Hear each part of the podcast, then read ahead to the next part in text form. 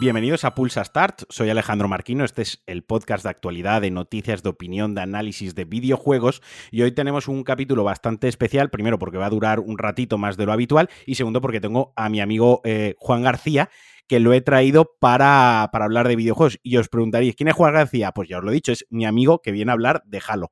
¿Qué tal está, Juan? Vamos a ver, empezamos mal, el... O sea, después de llevar más años que las montañas aquí en esto de los videojuegos, me presentas así, he sido director de IGN, he sido director de MGG, he escrito yo qué sé, hasta en el blog del tío Paco, me dices, me presentas así, es bueno, en realidad sí, lo más importante es que somos amigos y es lo que mueve esto, así que te lo admito. Aparte eres el jefe maestro, en España eres el jefe maestro. Pero eso, ahora entraremos en eso. Escúchame, ¿en qué año empezaste a escribir de videojuegos? Yo estuve en el E3 de 2004. En el E3, o sea, ya te había, o sea, en el E3 ya habías hecho méritos para ir al E3. Digo hacer méritos porque en España un poco quien va al E3 ha hecho méritos para ganárselo, porque hay que ir a, ¿no? No. No, esta vez fue estaba escribiendo en una página que se llamaba Xbox Maniac y tenía la oportunidad, llevaba no sé cuánto tiempo llevaba y dije, bueno, me lo voy a pagar yo porque si no, no voy a tener oportunidad en mi puta vida de ir a esto que siempre ha sido mi sueño. Qué chulo, qué bonito, tío. Pues yo empecé Pulsa Start un poco con la... O sea, el fin de Pulsa Start, la finalidad era ir al, al E3. Era lo que pasa que tuve tan mala suerte que arranqué Pulsa Start en 2019 y en 2020 llegó, llegó el COVID. Entonces, cuando he recogido los frutos que me podían llevar a E3, pues ha pillado que estamos en la pandemia. Pero joder, tío, que pues es súper bonito y súper chulo que tu primera E3 fuese por tu iniciativa, ¿no?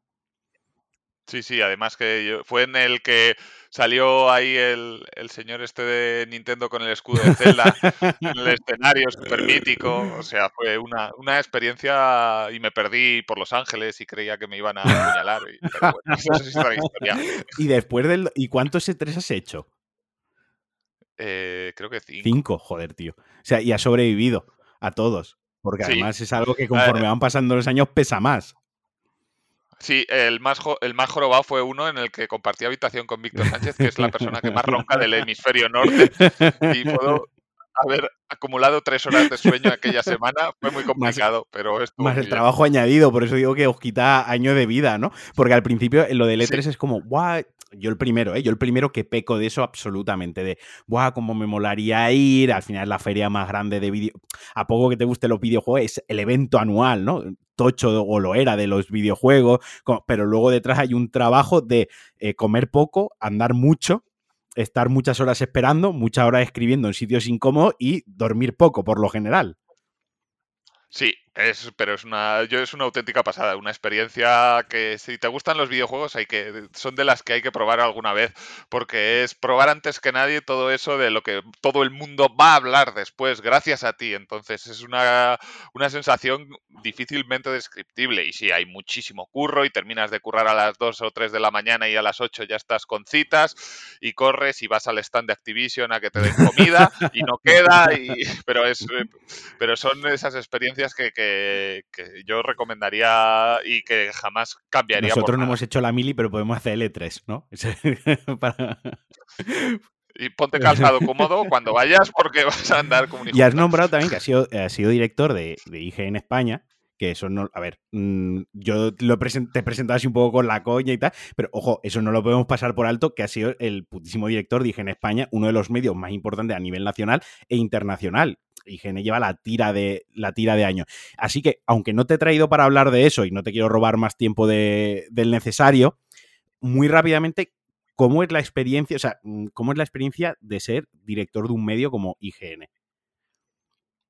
es, eh, es complicado. Al final, es, si, si, es distinto empezar de cero que cuando el, camión ya está andando. Yo lo cogí cuando ya estaba andando, que antes habían estado David Sanz y Gustavo Maeso al frente del asunto y al final solo tienes que dar pequeños retoques y reubicar. Al final eh, lo complicado de ser jefe siempre es gestionar al, equipo y trabajar con otra gente.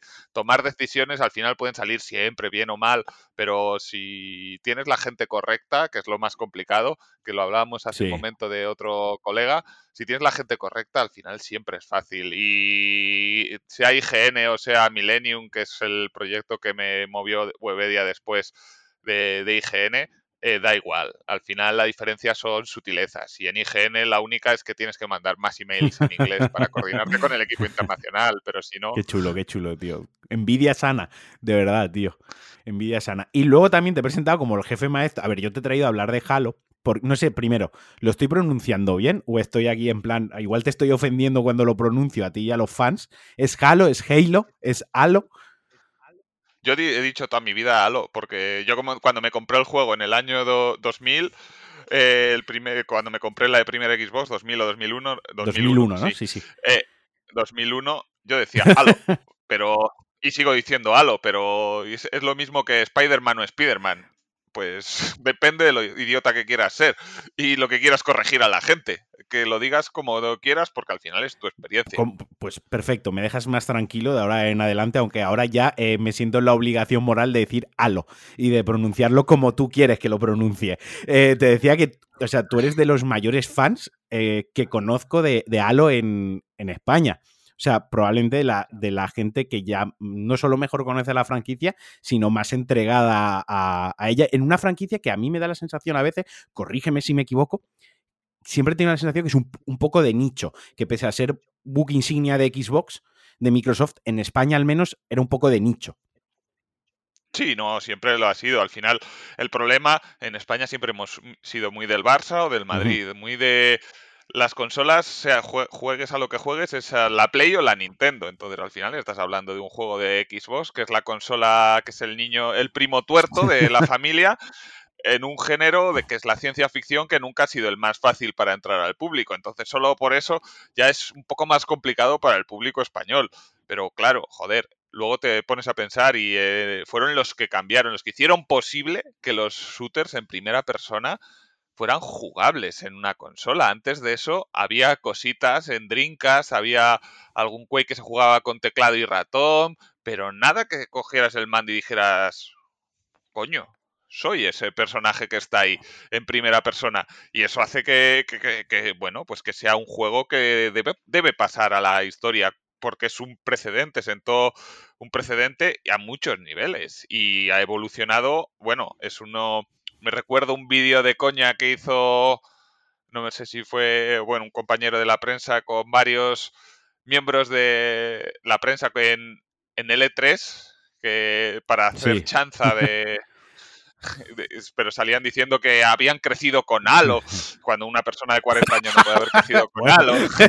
Mentalmente igual sí, no sabemos en qué estado estaba cuando vio el, el Halo, ¿no? Sí, pero realmente, realmente sí, que has crecido con Halo, porque te ha permitido crecer en muchos sentidos y la evolución del jefe maestro, incluso como personaje, aunque no se le haya visto la cara, es, es, es clara de convertirse en un soldado, un marine de, más digno de Space Troopers que de una película de amor, ha, ha, acabado teniendo sentimientos, demostrando muchas cosas. Hay un crecimiento constante y de nosotros como jugadores junto al juego también. Porque, mira, eso me ha llamado la atención. Quería entrar un poco luego cuando hablemos un poco de, Infinite, sin, sin, hacer demasiados spoilers, porque es un juego que ah, salió hace, se lanzó hace relativamente poco. O sea, para los que no están ahí enganchadísimos a las novedades o, son mega fans, pues entiendo que siendo un mundo semiabierto, pues a lo mejor aún no, no lo han acabado, aunque la historia principal no es demasiado, demasiado larga. Lo que comentabas de que hizo historia, yo no había jugado ningún. Este ha sido el primer a lo que he jugado, ¿de acuerdo? Eh, lo que sí que jugué fue a, Destiny, que porque para quien no lo sepa, por ubicar un poco, eh, Halo, lo, Halo lo creó, los desarrolladores fueron Bungie en 2001 y llevaron la franquicia, corrígeme si me equivoco, por favor, la llevaron hasta 2010, que ya se la pasaron a 343 Industries, con algún spin-off por ahí en medio. Entonces, cuando Bungie no sé si soltó la franquicia, es la mejor expresión, si Microsoft se la quitó, ¿cómo, cómo fue el, tema? Porque ahí ando perdidísimo. No, eh, Bungie siempre ha tenido, eh, bueno, son, los Bungie son los creadores de Myth, por ejemplo, que también de, Marathon. Y cuando empezaron a crear Halo, que originalmente de hecho era un juego de estrategia exclusivo para ordenadores Apple, entonces llegó Microsoft, se compró el estudio, dijo, ahora vais a hacer esto para mi nueva máquina y a partir de ahí empezaron a trabajar en Halo. Cuando ya terminaron la primera franquicia, Halo 1, 2 y 3, eh, tenían interés en expandir sus horizontes, pero Microsoft les dijo, tenéis que hacerme un par de juegos. Que fue Rich, ¿no? si no me equivoco. El último fue Rich y antes fue al ODST, que fue los dos, pues, los dos spin-offs. Y una vez terminaron eso, pues separaron sus caminos. Bungie se convirtió en independiente, pero a cambio se quedó Microsoft con los derechos de la franquicia de Halo y 343 Industries es pues son ex del equipo de Bungie que se quedaron en Microsoft y se creó es profeso para, para continuar con la franquicia. Eso es bastante importante lo que dices de que se quedase el, equipo. Ahora llegaremos a, a, dónde quería ir con esto. Porque yo cuando jugué un primer juego de, de Bungie, un shooter, fue, eh, fue con Destiny. ¿No? Entonces, obviamente, la remanencia, la herencia propia, el sabor del estudio en el, en el gameplay estaba ahí, lógicamente. Eso es como si mañana, eh, no lo sé, Rockstar se. El core de Rockstar monta otra empresa y te crea un mundo abierto, ¿no? Pues probablemente el core del, juego, también de lo jugable del gameplay, que al final es de lo que van los videojuegos, esté ahí. Y yo ahí tuve una sensación brutal, porque a mí Destiny, en lo que es el, el, el grosso, bien, pero lo que sí que me molaba mucho era el gameplay. O sea, era una pasada jugarlo con mando. Un juego que estaba pensado, es un shooter que estaba pensado para jugar con mando. Aunque lo juegues en PC, se jugaba mejor con mando. También todo el mapeado de los botones, la latencia de los, de los joystick a la hora de moverte, el retroceso del arma, cómo se comunica el mando contigo, ¿no? Era todo estaba pensado para el, y sobre todo el ritmo que eso también es algo muy importante, el ritmo de los tiroteos, de la recarga, de tal, todo está adaptado al mando, a lo rápido que puede ser con el mando o lo lento, como se entienda. De, hecho, Bungie, de hecho, Bungie eh, son los que acuñaron un término que luego han, utilizado el resto de la industria del videojuego, es el bucle eh, que se llama 30 Seconds of Fun. Cada, cada 30 segundos tiene que pasar algo en los juegos de Bungie para que el jugador esté enganchado y eso es una máxima que llevan a, pues aplicando desde, desde Halo y todavía pues en, en, Destiny 2 con lo que están sacando. 30 segundos. Es el bucle de jugabilidad para que tenga. Coño, pues ahora que yo no lo sabía esto, así tal cual lo estás expresando, pero ahora que lo estás diciendo, tiene, tiene totalmente todo el sentido y puede ser que incluso ahora Halo todavía lo conserve. O sea, 343 aún esté conservando esa, esa máxima porque sí que es verdad que los combates son súper frenéticos, o sea, estás todo el rato haciendo cosas, no simplemente estás disparando, porque otra cosa que llama bastante la, atención, por ejemplo, aquí cuando apuntas, no te llevas la, la, mira al ojo, como pasa en un Call of Duty, en un Battlefield o en cualquier shooter genérico, aquí cuando apuntas hace un zoom de la imagen, realmente es como si estuvieses viendo como a través del visor que tiene el, el jefe maestro, ¿no? Y al final, no te centras ya tanto en, encararte el arma, porque al final es una cuestión de lo lejos que esté el enemigo, no, no tanto de precisión, le puedes pegar en la cabeza sin, sin apuntar, por así decirlo, pero sí que estás más pendiente de las granadas, de la verticalidad, porque este tiene verticalidad con el gancho, con moverte, esconderte, o sea, tienes que jugar mucho con el escenario más allá de ponerte detrás de un parapeto y pegar cuatro tiros en la cabeza, ¿no? Eh, y entiendo que eso, todo eso es lo que tú comentabas antes de que Bungie hizo historia con el primer Halo, con, con la primera jugabilidad, ¿no? Sí, al final, además la propuesta de Halo siempre ha sido mucho más que el, por así decirlo, incluso iba más allá de lo que hacía Half-Life, sin ir más lejos. Half-Life es un juego extraordinario, uno de los mejores de la historia, si no el mejor FPS, pero al final es muy pasillero. Es un viaje, es una montaña rusa extraordinaria pero Halo te amplía el pasillo, siempre te ha ampliado el pasillo, te ha dado herramientas que puedes elegir utilizar o no. Pues ahí tienes un, un, Ghost, allí un rifle francotirador, tú eliges qué hacer en cada momento y al final esa es un poco la diferencia, porque en Halo Infinite se ha llevado esto incluso más allá con lo que tú dices del gancho, que si la otra habilidad del radar, que si ir para allá o para acá, y al final es una evolución lógica de todo, toda la herencia del, FPS sandbox que siempre Bungie ha, llevado a cabo, que de hecho es algo que también tiene sentido y se ve en Destiny. O sea, al final Destiny es una continuación lógica de todo lo que ha hecho Bungie con Halo, porque ya se estaba planteando escenarios gigantescos en los que podías ir para aquí y para allá y elegir cómo querías combatir aunque tuvieras, no tuvieras habilidades per se, que ahora en Halo Infinite sí las tiene. Entonces, al final, es, es que es, es, algo que sin llegar, sin que hubiera sido revolucionario en ningún momento, sí que revolucionó un género por completo. Porque este es el, igual yo me he columpiado ahí, el primero que tiene un mundo abierto como tal es este. Los anteriores no tenían un mundo abierto. Eran digamos, entre comillas, pasillero, o sea, una historia narrativa del punto A al punto B, con un diseño que donde tenía la libertad era en el diseño de niveles, es donde te daba la libertad a la hora de encarar las situaciones, pero no era un mundo abierto. Eso es. Vale. Perfecto. y antes de entrar en Infinite, y a quien le pueda entrar el, gusanillo de jugarlo después de, de escuchar eh, escucharnos hablar de él, yo voy a hablar bien, por lo menos yo desde mi parte de la ignorancia de acabo de llegar a esto y me ha gustado el juego. O sea, yo creo que tengo una ventaja, que es que yo no tengo el filtro, yo no tengo el velo de ser fan ni de haber jugado nada a lo anterior, ni de Bungie, ni de 343, quiero decir, de coger el juego como a ver qué es la propuesta, a ver qué es lo que me están poniendo delante, si me gusta o no, sin tener en cuenta lo anterior. Y sin embargo, creo que tú también tienes otra ventaja, que es que como te has empapado de toda la saga, sabes si está a la altura o no y si la evolución ha sido la correcta o no. Pero antes de llegar a eso, si tuvieses que recomendarle al público, a quien se quiera meter en la saga, eh, y que no hiciese lo que he hecho yo, que es irse por el último juego, ¿qué le recomendarías que jugase? Porque la verdad es que cuando te pones a mirar está la Master Chief Collection, el 1, 2 o 3, el no sé menos, el no sé... Y te haces un poco, asusta un poco de entrada. Sí, no, es un mundo, es un mundo complejo, porque aunque la historia tampoco es que sea lo más denso de, todos los juegos de ciencia ficción que ha habido sí por haber, sí que, sí que hay sus remanentes. Y de hecho, yo creo que si has jugado ahora a Infinite, eh, habrá cositas y matices que te habrá como mínimo pillado un poco a, desmano cuando habla de Cortana y tú pensando, ¿qué coño es esto de Cortana? Entonces al final es complicado.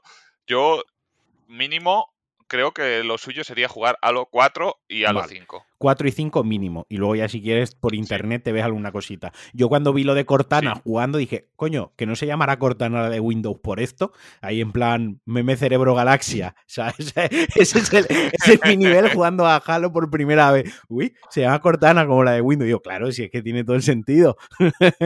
sí, y porque además, una cosa que me quedé con una duda, no lo he googleado, ¿eh? lo podía haber googleado, pero me, he esperado que grabásemos tú y yo juntos.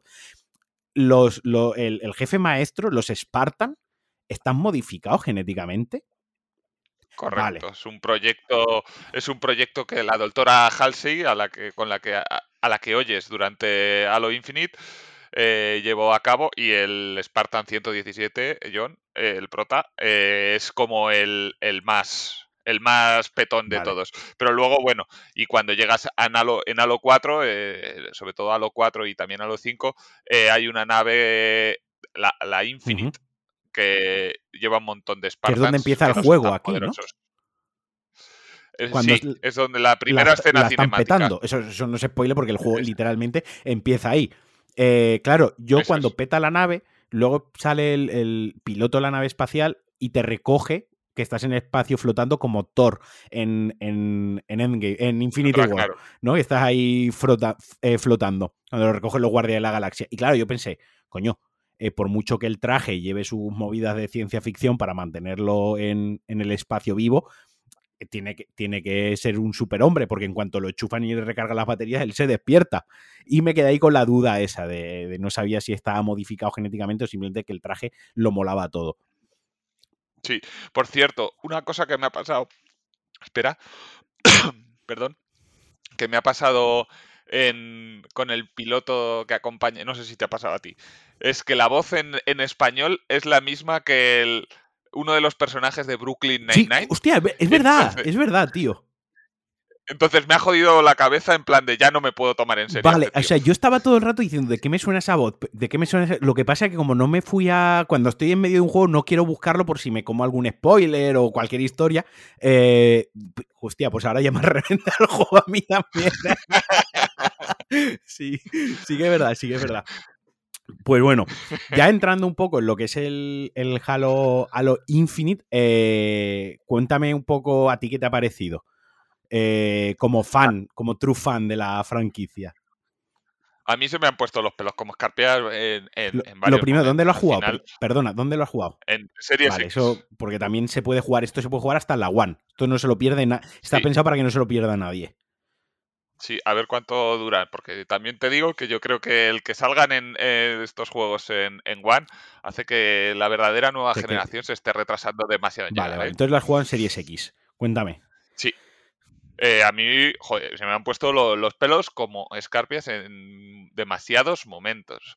Porque te diré, eh, a mí Halo, Halo 5, que es un pequeño paso previo en el que pues estuvo bien, pero eso el problema es que te mezcla ser el jefe maestro y ser otro Spartan, Spartan Lock, y me pareció eso la tremenda bajona. De repente aquí eres otra vez el jefe maestro, estás ante un reto gigantesco, solo eso y con todas las referencias que va metiendo a anteriores juegos, a mí me parece que como fan de Halo, o sea, a mí se me ponían los pelos como escarpias. El primer momento cuando pasa la cámara de abajo arriba y se enciende, por así decirlo, Spartan, o eh, John 117, a mí se me puso el, el vamos, de gallina, la piel. gallina de piel. La, y, la verdad que a mí me ha dado penilla perderme. Eh, yo sí que he notado que el juego tiene, sobre todo, yo me he centrado en la historia principal. Como te decía, no tengo mucho tiempo. Y los juegos estos, si te pones a hacer. De todas formas, es un mundo abierto que tampoco agobia mucho no es un, no. es un sandbox, no es un RPG de mundo abierto. El mundo abierto casi que es una excusa para, como tú decías, evolucionar dentro de la franquicia y hacer cositas un poquito más interesantes y jugar con otro tipo de conceptos, ¿no? Más allá que sea un mundo abierto de tener que buscar, no sé qué, liberarnos en menos. O sea, quiero decir, yo me he centrado en la historia principal y me he podido pasar el juego perfectamente y, lo he disfrutado. Que a lo mejor hubiese tenido algún arma, a lo mejor una mejora, a lo mejor más soldaditos de estos. Yo digo soldaditos, no lo digo en tono despectivo. Por favor, más, muñecos. muñecos de estos que te acompañan, que van corriendo detrás tuya. Que yo me tiraba por un acantilado y decía, ¿dónde está esta gente? La he perdido. Y era como la excursión del cole. Tenía que esperar que viniesen ellos por el, por el camino más allá de eso, yo sí. Una cosa, una cosa, una cosa. A ti no te. O sea, a mí me pasaba con los muñecos estos. Eh, me da súper pena, no quiero que los maten. Entonces, entraba en una infiltración dentro de un S, les dejaba con las puertas cerradas para que no pasaran y se los cargaran a los pobres. A mí me ha pasado otra cosa, a lo mío no los mataban, pero porque eh, como las tres primeras veces que he hecho las infiltraciones estas de las zonas que puedes liberar, que dentro hay otro monigotes y tal, no sabía abrir la puerta, entonces me las pasaba yo solo. un desastre Y estaban fuera ellos ahí, pues, eh, a la cháchara, esperando. Eh, Sí, que te acercas a la puerta y dices, ¡ábreme! Sí, yo decía, ¿pero qué? Y al final había un botón en un lado. Es otra cosa que me ha gustado, que estas cositas, eh, usabas el modo este detective, modo detective, ¿no? El modo... Y entonces sí que te señala alguna, pero tampoco muy obvio, no es un juego de marcadores de una flecha diciendo, dale al botón, ¿no? Que eso me, eso me ha gustado, que te deja un poco, pues eso, tú a lo mejor abrías la puerta, o otra persona abre la puerta, entran, la ayudan, lo encara una. Yo me subía arriba, intentaba quitarme rollo sniper los que pudiese. O sea, mola que te dan las herramientas para afrontar esas cosillas de manera diferente. Lo que sí que me he notado que hay mucho momento que el juego, o sea, se nota que está enfocado al fanservice. O sea, es en plan, momento fanservice, porque la cámara gira alrededor del jefe maestro. Meten musicote muy chulo, por cierto, la banda sonora la he estado escuchando en mis ratos libres de, toda la saga y la verdad que es muy potente, está muy guay. Y, en ese momento notas que decías, vale, este momento a mí me tendría que estar emocionando de la hostia, eh, pero me lo estoy perdiendo. Pero por lo que tú comentas, sí que están ahí. O sea, esos momentos son para eso. Son. Pero también te digo, de la misma forma, hay momentos que estoy explorando, lanzando el gancho de aquí para allá y me sintiéndome tarzán de los monos, empieza a sonar la musiquilla y te quedas tú, pero qué cojones está pasando. Que hay momentos en los que apercebicos yes, porque a lo mejor llevas demasiado tiempo sin musiquilla. No, eh, creo porque me he estado fijando que hay como unos, unos puntos en el mapa, como que tienen una vista panorámica muy chula y creo que ahí suena la música, tío. O sea, que hay zonas del mapa que están hechas en plan con, que te pares ahí eh, a sentirte super jefe maestro, ¿no? En plan de, qué bonito esto. Todo esto antes era campo, ahora es un, no, un halo y, y, qué chulo es esto. No, no, no, pero está, está Está muy chulo. ¿Y qué más te iba a decir? Eh, tema de gráficos en, en la Series X. Porque yo lo juego en PC, en Ultra y tal, y entiendo que eso no, no es la norma y no, no, sirve como referencia general para el público en general. Que se jugará la mayoría de jugadores, lo jugarán en consola y con el Game Pass, imagino. ¿Qué tal es la experiencia en Xbox Series X?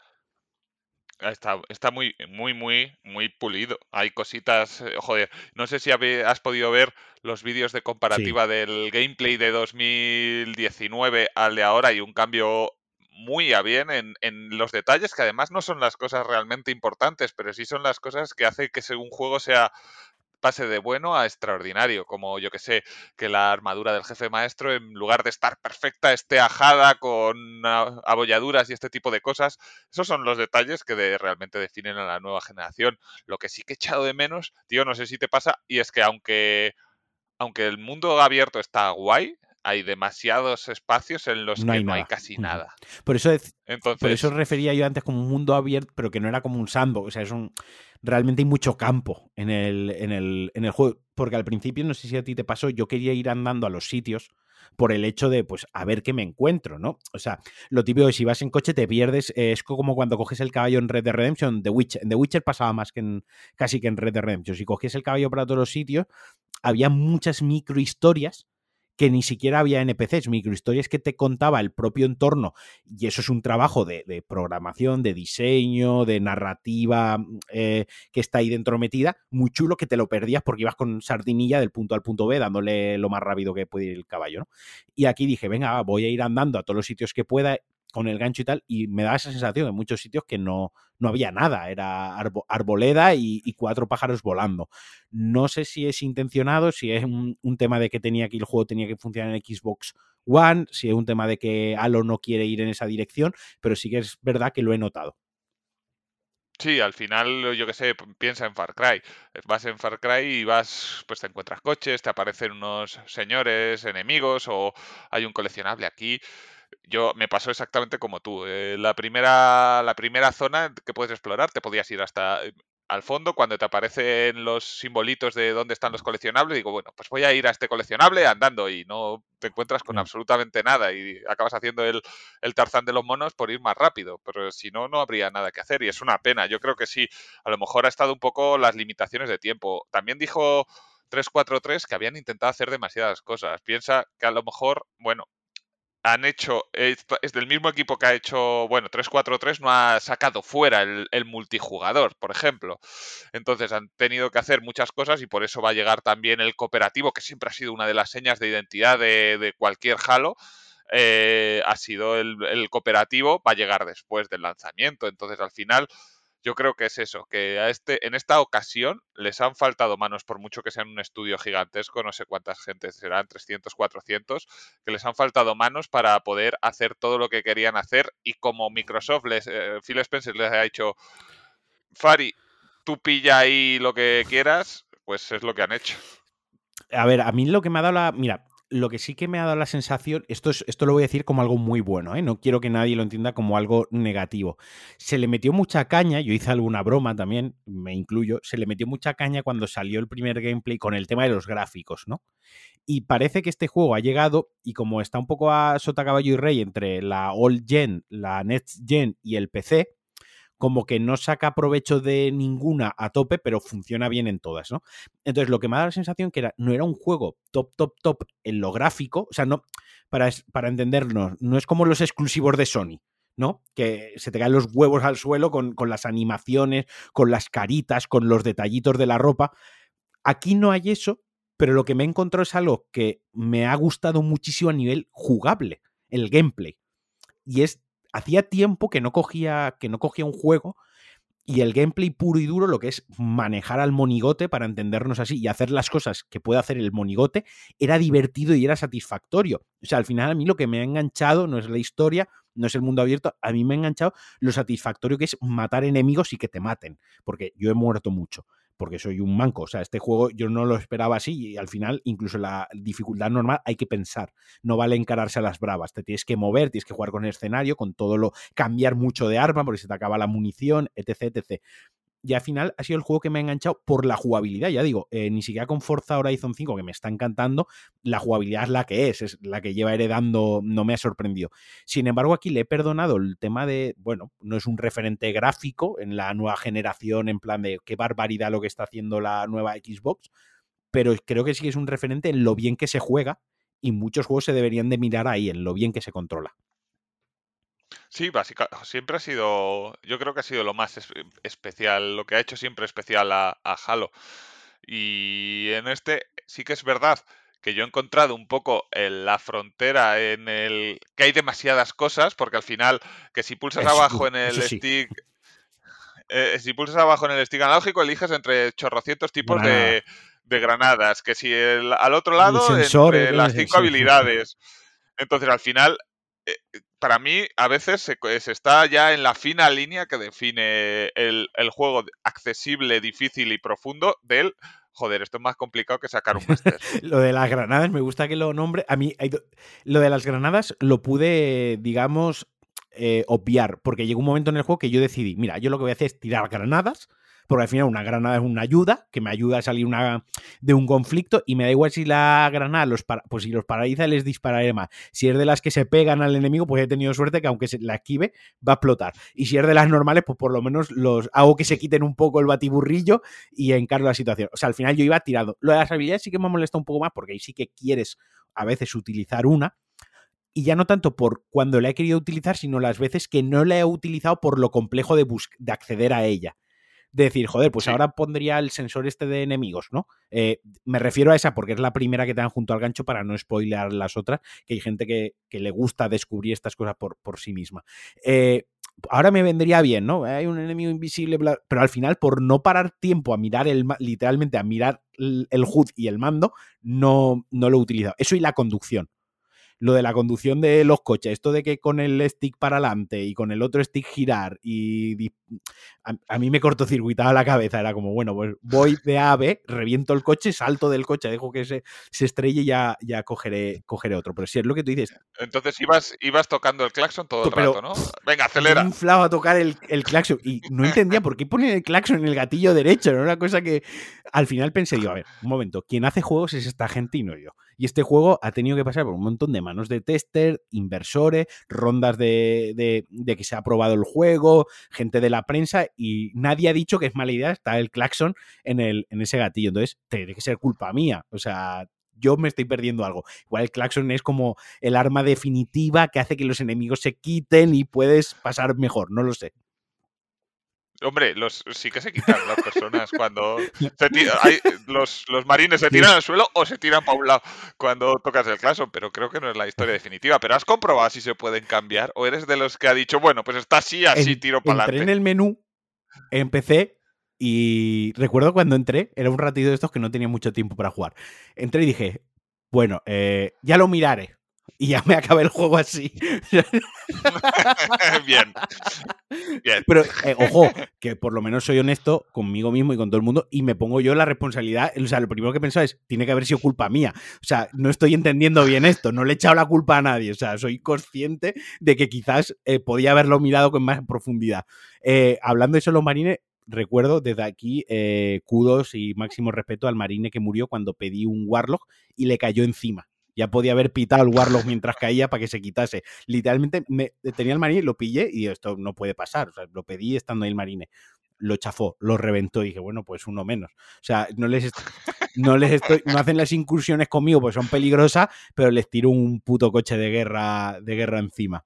Eh, otra cosa que a mí siempre me había alejado de la franquicia y que al final cuando me he puesto a jugar me he dado cuenta que es una chorra, incluso le he visto la naturaleza, eran los umpalumpas, los minions, los enemigos más básicos. A mí me sacaba un Los grunts. era. "Oh", que venían así gritando, a mí me sacaban un poco del rollo ese solemne, ¿no? De jefe maestro, eh, ciencia ficción, eh, el, el heraldo, el no sé. Y luego tienes el, el- el bichito este que viene a por ti gritando y que no se entera, era como, joder, era como muy infantil. Pero al final, cuando lo he jugado, me he dado cuenta que son muy satisfactorios porque entre élite y élite, entre enemigo élite y élite, pues te entretienes matando cinco o seis bichillos de estos.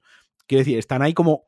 hacen como mucho bulto, no molestan demasiado, pero mientras te das la vuelta para escapar de un élite y que se te recargue el escudo, pues te cargas a tres de estos. Cambias de arma, disparas, ¿no? Sí, son, o sea, a mí, a mí me, me caen súper bien los malditos grunts cuando empiezan a correr eh, con los brazos arriba gritando ¡Demonio, demonio, que viene el demonio!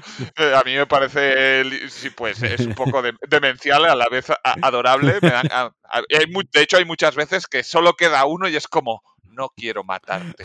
Y hace pum, pum, pues a tomar por culo. Pero sí, son como el- un poco el aliño cómico. Al final en las pelis de The Rock está siempre también Kevin Hart Claro. que grita y dice cosas y al final tiene sentido. Si no fuera, si fuera todo tan solemne, solemne, ¿dónde estaría un poco el humor o el de esa, pues quitarle un poco el peso dramático o la tensión a todo esto. En, en Halo nadie diría chistes. Me, quedo con tus declaraciones con el titular. Eh, Kevin Hart es un palumpa, o sea, es un grunge de, de Halo, ¿no? La comparación, me quedo con eso. tiene la misma, altura, correcto. bueno, y el tema de. Porque, claro, también como yo he llegado de nuevo, el tema de la historia, no sé si lo que es a, nivel historia y sin spoiler, no sé si la historia está al nivel de Halo, si la mejora, si la empeora, si se queda ahí. ¿Cómo se plantea la historia para futuros juegos, para futuras entregas? De hecho, la historia, las futuras entregas puede que se se plasmen dentro de Halo Infinite, que sean nuevos capítulos dentro de esta plataforma. Al final, Halo Infinite no solo lo vendieron como un nuevo juego, sino como la puerta en las nuevas experiencias, futuras experiencias de Halo. Con lo cual, eh, hay más cositas que se, que se vienen y evidentemente a mí la historia me ha parecido que por momentos era un poco difusa y, te, y tiraba demasiado del, pasado más que del presente, aunque hay un conflicto elemental y básico entre los señores de rojo, que son los gorilas gigantes. Eh, al final la historia es gorilas gigantes contra humanos. Ya está, eso Bichos contra eh, humanos. Podría ser, eh. Sí, podría ser Rampacho mm. o cualquier otra cosa. Pero toda la cosa de ciencia ficción que subyace con los Forerunner, con, con todo lo que las referencias a Cortana, eh, se, pueden, se hacen por momentos muy confusas si no conoces la franquicia. A mí me ha pasado, a mí me ha pasado porque se introduce, lo he visto luego, se introduce un nuevo personaje, un nuevo villano, eh, voy a decir simplemente el nombre, que creo que tampoco, pues bueno, el Heraldo, eh, que creo que se no estaba anteriormente. Y claro, a mí me ha pillado un poco de, nuevas, en plan de no sabía por qué el gorila era tan malo, por qué el gorila se hace amigo del heraldo, por qué el heraldo de donde viene se nombra a los Forerunners, que si no tienes una base, eso es chino mandarino, porque además no los ves en el juego como tal, no son, no, no se materializan. Y, sí que es verdad que incluso el final como tal de la historia me ha costado un poco pillarlo, ¿no? Más allá del final de hemos ganado, ¿no? Eh, el, jefe maestro ha ganado. Bueno, ok, ya sabíamos que el final tenía que ser ese o muy similar a ese. Todo lo que trae detrás, a mí sí que me ha costado pillarlo un poco. Creo que hubiesen molado. Obviamente, obviamente esto está pensado, pues claro, te has jugado todo, pero también van a atraer a nuevos jugadores. Mucha gente, desde que se lanzó el último Halo hasta ahora, pues se ha metido en el, en el, último Halo, creo que fue, corrígeme, 2014, 2015, el 5.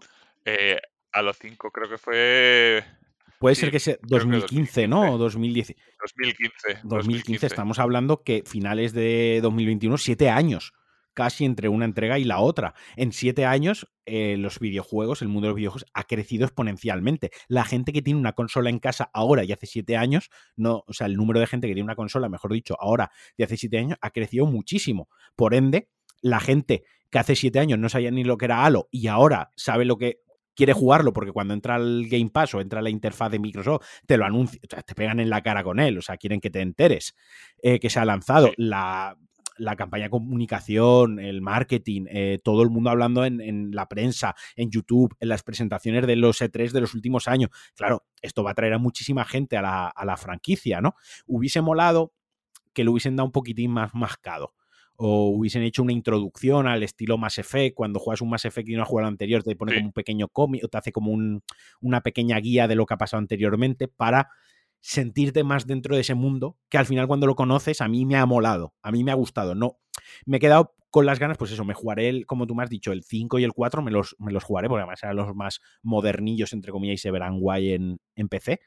El 4 me gustó mucho, incluso más que el 5. ¿eh? Yo pues le voy a dar al, 4 y al 5 cuando tenga un rato. Eh, cuando tenga tiempo, además, seguro que no son excesivamente largos. Si no tenían el componente mundo abierto, pues serán juegos que irán más al grano. Eh, me ha gustado mucho, me ha metido, me ha traído. Ahora entiendo la devoción al Master Chief, al jefe maestro, un personaje que mola, mola bastante. Además, tiene un par de speech en el juego que a mí me han gustado mucho y que no me los esperaba en un personaje o en un juego así, una historia de este tipo pero en, pero en general atrae el mundo. Entonces espero que ya sea por los DLCs o por cómo expandan ese mundo dentro de Infinite, vayan dando referencias, pues si los Forerunners, pues si los estos, los otros, los desterrados, que te den un poquito más de background. Eso es la pega que le pongo yo a la historia. Una historia tri. No, es que está clarísimo.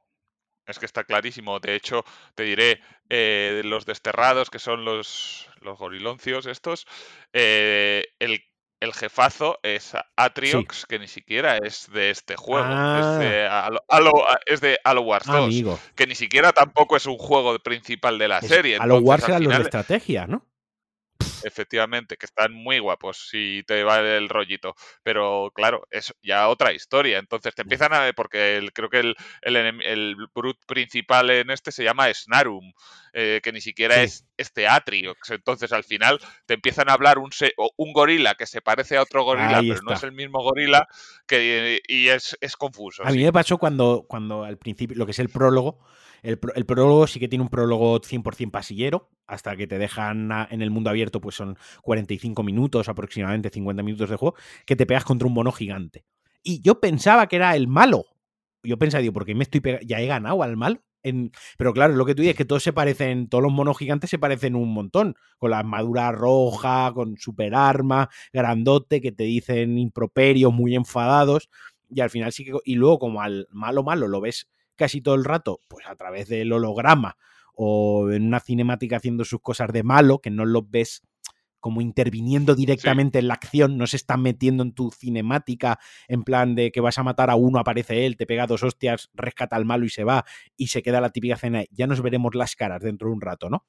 Como que hasta llega a cierto punto no te enfrentas a él directamente. Sí que queda un poco el malo, un poco difuso, tío. La falta un poco de punch, ¿no? Un poco de presencia de que yo me quedase claro que el malo maloso era ese y sus motivaciones también son un poco de venganza, te quiero matar porque te quiero matar, aunque luego hay un trasfondo y si lees un poco entre líneas en la historia lo ves, pero sí que quizás es lo más, a mí lo que mm, más frío me ha dejado, ya digo, en un juego que me ha parecido sobresaliente y que puede optar eh, a Goti, lo que va de los Goti, aquí la gente va muy rápido en darlos y no se espera la última semana de diciembre, pero... Pero vaya, que es un juegazo de, de este año de lo más top. Sí, no, o sea, para mí es uno de los cinco, cinco o seis juegos que hay que jugar de este 2021, seguro. Sobre todo sale en todas las plataformas, es accesible para todos los tipos de jugadores. El multijugador no sé si te ha dado tiempo a probarlo. muy poquito, pero es muy divertido, tío está muy chulo y es una propuesta que además es muy distinta a lo que se estila ahora mismo de Call of Duty y demás. Aquí el juego de equipo es clave, los soldados pues aguantan mucho más, las armas son variadas y te las encuentras en el mapa, cosa que ya, no, se hace prácticamente en el mundo de los videojuegos. Al final son, son cositas tan diferentes que, joder, ah, se agradece que, exista, porque que exista diversidad, no todo va a ser puto Call of Duty. Y esto no todo va a ser puto Call of Duty, lo está diciendo una persona que cuántas horas fácilmente juegas tú a la semana Call of Duty, porque poco no juegas. Ha sido el juego más jugado en todos, de todos, cada entrega, todo, cada año. Tú juegas, o sea, si hay algo a lo que juegas muchas horas, Call of Duty es tu FIFA, básicamente, ¿no? Es como la gente que tiene. Yo a veces nombro los juegos de cabecera. Para mí, el juego de cabecera es como el libro de, de, la mesita de noche, ¿no? El, que siempre tienes ahí. Que para mí, por ejemplo, son los Forza o algún juego de conducción, porque me da tiempo a echar una carrera rápida.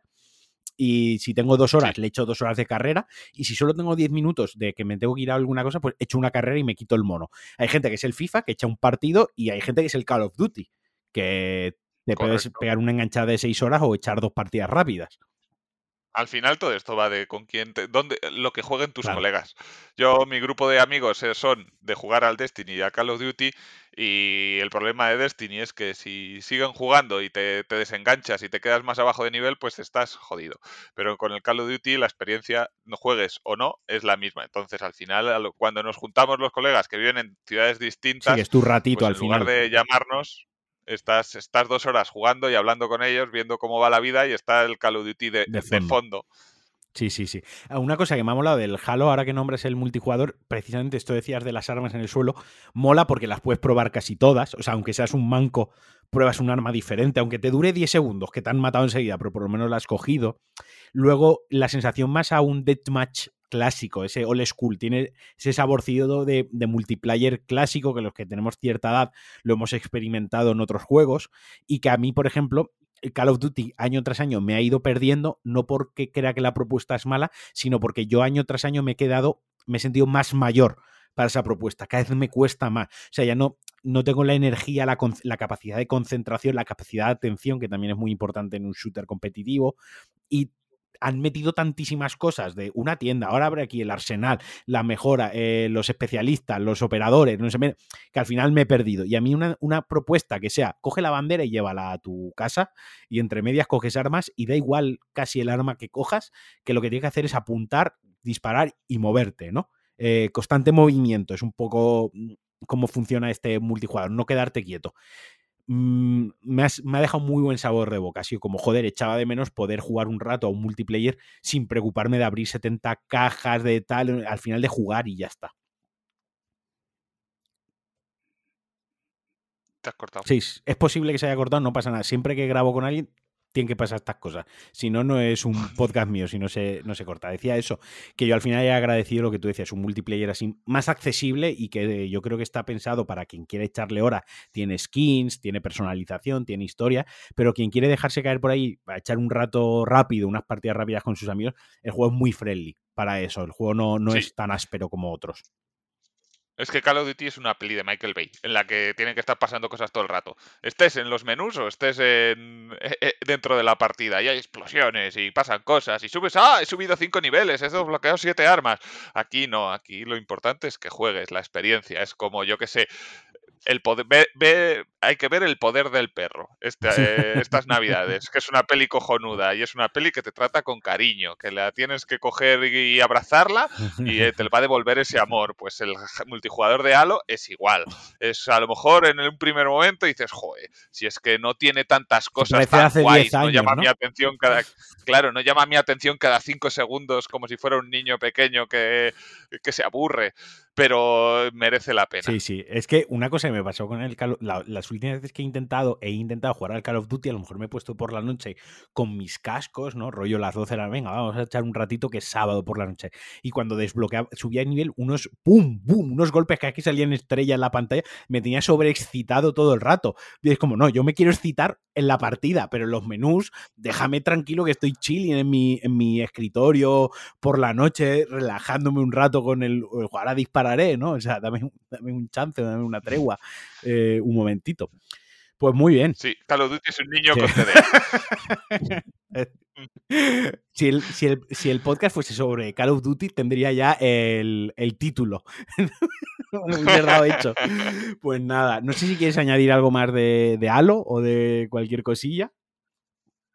No, no, al principio, a, a mí me. Bueno, creo que que como me pasó con Cyberpunk, de hecho, una cosa que sí que quiero decir es que como me pasó con Cyberpunk, que lo probé hace un año y no lo he vuelto a tocar hasta que salga la versión para consolas de nueva generación, es que si no son necesariamente, si no necesitan jugarlo ahora mismo, que esperen un par de meses cuando esté el cooperativo y lo jueguen con alguien, porque esa va a ser la experiencia definitiva y como más van a disfrutar. Imagínate todo lo que has pasado tú toda, eh, colgándote pues con dos o tres Spartan, porque se, se, ha podido jugar siempre a cuatro, con tres amigos, colgándote como Tarzán entre las rocas, pues matando enemigos. Molaría mucho, la verdad que molaría mucho, porque además el juego se, se presta y, he pasado muy, muy de puntilla sobre ello. El juego tiene cierta dificultad, tiene cierta dificultad también muy old school, eh, que en ciertos momentos, aún en dificultad normal, yo he muerto varias veces. Hay una misión en concreta, tampoco voy a dar muchos datos, pero para ubicarlo, que hay como un, un láser minero que perfora. Ahí me mataron varias veces, o sea, en plan de, que llegan muchos enemigos, hay unos enemigos que corren contra ti, que ni siquiera disparan, que a mí me dan miedo porque gritan mientras corren hacia ti, y eso me pone muy nervioso, como no vengas, quédate allí, dispárame y nos entenderemos así, ¿no? Pero si viene hacia mí me entra el canguelo, me, creo que estoy en PT o en algo de esto. Eh, y ahí lo pasé mal, o sea, mal en plan de, bueno, espérate, voy a tomar mi tiempo, voy a estudiar por dónde vienen los enemigos y voy a hacerlo bien. Ay, amigo, pues te diré, para Halo Infinite han bajado un poco el nivel de dificultad, es normal. Sí, yo, yo que sí, eh, ahora el heroico, que es el que yo siempre he jugado, es más como si fuera el normal de anteriores entregas. Hostia, pues no, mira que no me atreví a ponérmelo. Mira que leí algo de gente que lo estaba empezando en heroico y dije, bueno, si, si casi todo el mundo que yo respeto lo está jugando en heroico, es porque el juego querrá que lo juegue en heroico. Y, y, no me atreví, me dio caquita y menos mal, tío, porque igual me hubiese frustrado y me hubiese... Pero por lo que tú decías, estamos acostumbrados a juegos que ya nos lo dan todo casi mascado en los shooters, ¿no? Y este exige un poco más de ti, pero en el buen sentido, exige un poco que uses otras mecánicas que no sean simplemente apuntar y disparar y correr hacia adelante. Exige que tires para atrás, que tengas un poco de estrategia con el entorno, juegues con el gancho, juegues con las granaditas, con cambiar de arma, con, no sé, juega, que juegues con todo eso y eso mola. En realidad mola porque te ponen el apuro, no es frustrante en plan un Souls, de tiro al mando y no juego una semana, no es frustrante en, ese caso. Eh, es accesible, pero sí que es algo exigente. Te, te, pide que estés atento a lo que estás haciendo. Y eso es creo que es lo que más me ha gustado. Sí, sí, a mí me es lo mejor. Eh, cuando los momentos de combate entre el gameplay y las posibilidades que tienes de planteártelo, que además es un juego que te recompensa, que te pares un segundo o diez y digas, a ver, hay cinco enemigos aquí, el gorilón está aquí, ese señor tiene espada, ¿por dónde voy? ¿Qué es lo mejor? Y, y eso, eso es una propuesta que ya no se ve tanto. Pues nada, eh, recomendadísimo el Halo, eh, tanto el Halo, tanto por tu parte como por la mía. O, Halo. Halo. Que eso, a mí eso ya es. Maravilloso. Correcto. O sea, que, Halo o Halo. Yo qué sé, que somos castellano hablante, ¿no? Eh, en mi caso, valenciano parlante. Encima queréis que pronuncie bien Halo. Cabrones. Eh, pues nada, pues no te voy a robar más tiempo, que hemos sacado un ratito para grabar. Cuando quieras, esta es tu casa, te puedes venir a grabar conmigo cuando te apetezca. Y muchísimas gracias por, por sacar el ratito, tío. Me, me, hace mucha ilusión que hayamos grabado un ratillo juntos, tío. Nada, yo lo que necesites. si estoy siempre, estoy disponible siempre para la gente buena y tú lo Eso es muy bonito, gracias. de corazón. Pues nada, nos vamos a despedir aquí con un besazo para todos los que y todas las que han llegado hasta el final del, del podcast. Eh, ya sabéis, la podéis puntuar en vuestra app de en vuestra app de podcast favorito. Podéis seguir a Juan. ¿Dónde te pueden seguir? Que no lo hemos nombrado. En Twitter, por ejemplo, Xcast. Pues ya lo sabéis. Eh, de todas formas, como mañana cuando publique pondré el tweet, ya sabéis, enseguida vais ahí y le dais a seguir. Ya sabéis que yo solo traigo gente top a la que hay que seguir. O sea, solo traigo referentes, gente en la que yo me miro. Así que si yo me miro en ellos, los tenéis que seguir sí o sí. Y nada, un abrazote muy fuerte. Nos escuchamos en el Pulsa Start y adiós. Adiós.